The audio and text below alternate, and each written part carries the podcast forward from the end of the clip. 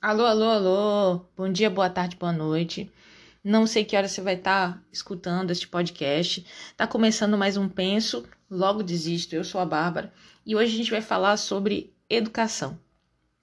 Toda semana é, eu escolho uma pauta de alguma coisa que foi importante né, na semana ou alguma coisa que eu observei do dia a dia. E essa semana especificamente, eu assisti várias entrevistas desse cara que eu vou ler esse texto agora.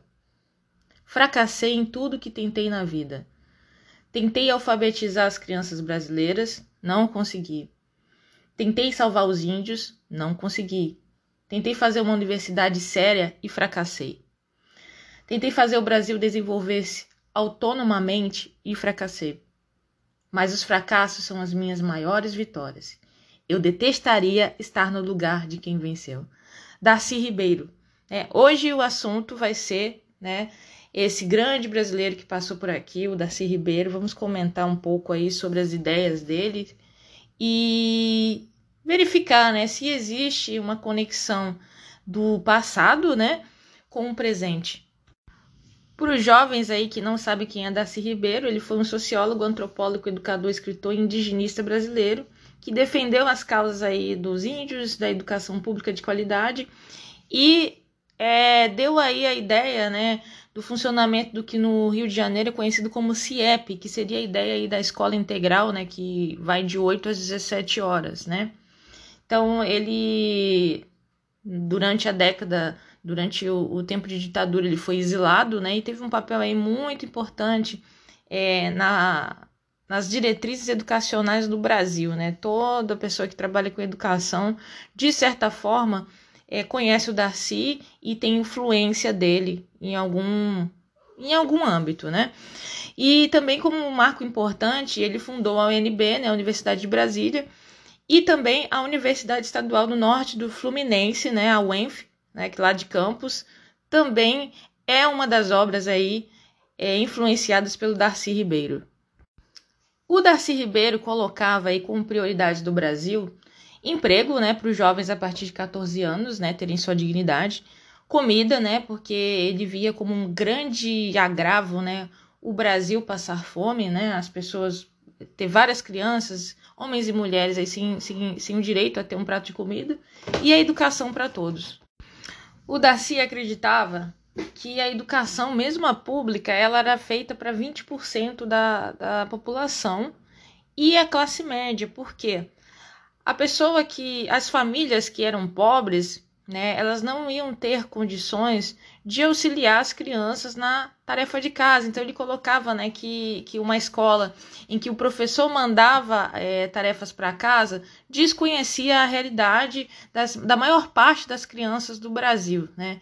Então veja só, é, quando a professora passa, né, passa, passa a lição, né, a gente pode até transportar isso para a atualidade, né? Passa a lição de casa para esses alunos e para esses alunos fazerem, ela conta que terá um apoio familiar, né? É, a mãe, o pai que vão estar ali auxiliando a criança a fazer e um espaço apropriado para estudos. Mas como pode ser isso se muitas vezes aquela criança ela não tem nem alimentação, ela, ela dorme às vezes num cômodo só dividindo, com, dividindo a casa, esse cômodo né, de dormir com o resto da família. Né? Então, o Darcy acreditava que a escola ela não era pensada para a população, para o pobre principalmente, e excluía 80% é, dessas pessoas do sistema educacional. Em relação à universidade aí que ele fundou, é, duas, né? Inclusive da UNB, ele foi o primeiro reitor. É, ele pensava que o, o, pensamento elitista que a universidade tem também excluía né, boa parte dos alunos e não ajudava é, o Brasil a se desenvolver dessa forma. O Darcy também acreditava que o Brasil ele não, nunca fez um projeto de desenvolvimento voltado para si mesmo que todos os projetos aí de desenvolvimento econômico eram sempre pensando em vender e para o exterior. Por exemplo, a soja é feita para vender, para alimentar é, animais e, e outros produtos do exterior, né? É, minérios para exportar para o exterior e nunca pensando em uma forma de desenvolver este país, né, que ele considerava ser a nova Roma.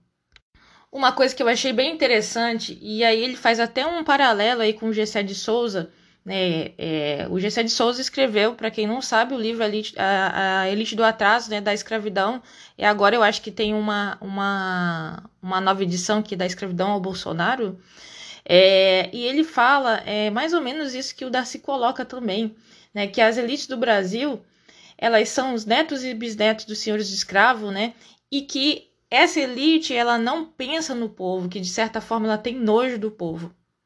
E a gente percebe que essa reflexão ela é atualíssima, né? Porque é, o, essas entrevistas que eu vi, né? A mais recente, ela já tem quase 30 anos, né? E a gente percebe que a visão de Brasil que o Darcy tinha, ela se encaixa é, muito com o que a gente tem atualmente. O Brasil continua sem ter um projeto de desenvolvimento para si mesmo. O Brasil não pensa em educação como prioridade. O Brasil não prioriza seus cidadãos, né? E eu creio que muito disso é a falta dessa reflexão de pensar, né, em coisas que realmente vão servir para desenvolver essa nação, né? É, uma coisa que ele coloca que eu também achei muito interessante, né? Isso tudo fruto das entrevistas que eu assisti, tá, gente? Lá da TV Cultura. Quem tiver curiosidade de assistir, essas entrevistas todas estão disponíveis no YouTube é que o Brasil ele nunca foi organizado para atender o seu próprio povo, né? E sempre pensou-se só muito nessa questão do lucro, lucro, lucro, lucro. Porém, né, no, no, status que a gente tem, né, no nosso status, no nosso desenvolvimento civilizatório, né, o lucro ele deveria vir bem depois, né? Primeiro seria aí a dignidade, né? Pensar um programa que conseguisse dar emprego para as pessoas, emprego de forma a gerar e ocupar essas pessoas, e aí com esse trabalho, geração de renda para depois a gente pensar realmente no lucro. Na época que a gente está vivendo, em que existe uma uberização da mão de obra, né? Isso até me parece uma coisa inovadora. porque a própria população que é expoliada, ela não compreende, né, que, que, que o que a gente vive não é o correto, né? Então, o que a gente vive é, seria uma espécie de, de zumbi, zumbização das pessoas que não conseguem perceber que a sua condição é de hiperexplorado. E há 30 anos atrás já era denunciado aí pelo Darcy e por outros pensadores da época também que percebiam isso. E o ponto alto né, de tudo isso que a gente está falando, aqui na minha opinião, né, claro que vocês podem discordar de mim, sem problema nenhum, né, mas a ideia aqui é a gente refletir um pouco sobre o pensamento do Darcy e trazer um pouco aqui para a realidade, é a fala e, e, o foco na educação integral, né, que realmente é, em países que se desenvolveram, né, a educação integral ela é uma realidade, né, e a gente tem aí é, essa questão de, de aprovação automática, que eu não sei se está válida ainda, mas enfim, é, as pessoas saem do ensino médio sem saber ler e contar. Né? E isso não transforma a realidade. A educação que transforma dá à pessoa que está ali estudando, pelo menos a capacidade de interpretar um texto né? e não ser passado para trás. Né? Pelo menos a capacidade dele saber ali contar e interpretar qualquer situação. Então, há 30 anos isso já era problemático. E o triste é a gente notar que ainda hoje isso acontece, né? E que a universidade pública também é, mantém esse mesmo pensamento que tinha anteriormente. A universidade pública, como a, a, Universidade Estadual do Norte Fluminense, né, que foi implantada ali no norte, no norte Fluminense, lá em Campos dos Goitacás, para quem não conhece, é o norte do Rio de Janeiro ela foi um, uma universidade que foi pensada para ser a universidade do terceiro milênio, que é como o Darcy Ribeiro gostava de se referir a ela, né? Em que haveria ali é, levar o mais alto padrão de tecnologia, né, para aquela região, né, e de ensino. E é triste pensar que muitas vezes a UENF ela não é habitada pelos concidadãos ali daquela região né? É, vem outras pessoas de fora. Muitas vezes, né, a gente percebe, a gente, quando eu estudava lá, que eu fui aluna de, da UENF, é, que os próprios campistas não conheciam a universidade, não sabiam o peso e a importância que tinham aquela instituição lá. E é uma reflexão que eu sempre gosto de fazer.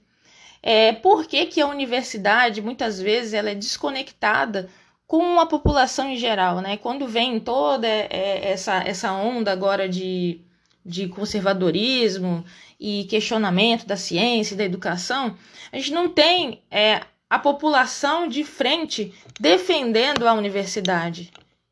E aí, com isso, a gente percebe que há um descolamento entre a população e o que a universidade faz pelo local, né? Então eu creio que o Darcy Ribeiro na sua reflexão, né, dizendo que a universidade com pensamento elitista exclui pessoas, eu acho que isso é um aviso e uma questão que é para ser pensada por quem está dentro da universidade. O que é que estamos fazendo, né?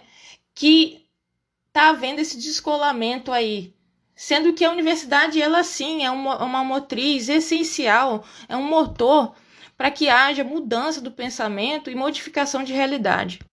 Esse ponto eu creio que é um ponto capital.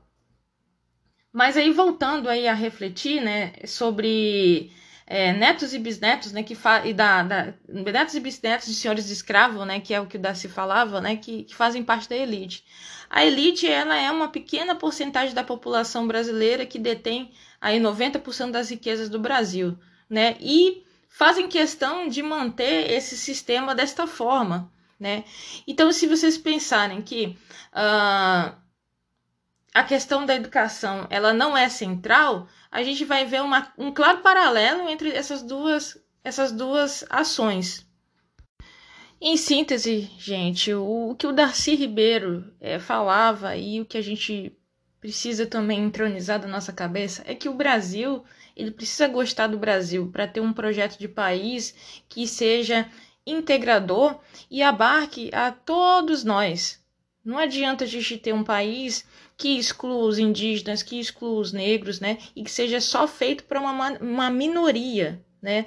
Uma minoria populacional né, que detém o monopólio da, da comunicação, de tudo mais, né? Esse sistema nosso excludente, ele já provou que ele não leva o Brasil adiante, né? Nós, nós havíamos conquistado um certo status internacional uns anos atrás, que numa fração de tempo assim mínima nós perdemos. Por quê? porque o Brasil ele não está organizado para os brasileiros, né? Eu creio que essa é a grande mensagem do Darcy Ribeiro, né, que eu gostaria aqui de compartilhar com vocês, né? Eu vou encerrando esse podcast da semana, deixando aí essa dica para vocês assistirem as entrevistas do Darcy, né? E, e também ficarem um pouco assustados, né, de como tudo que ele falou há 30 anos atrás é atual, né? E lembrando também que o Darcy ele tem um, um, uma, uma vasta coletânea, né, de livros que ele escreveu, né, fazendo todas essas reflexões sobre o Brasil. Então, gente, até a próxima, um abração, beijo.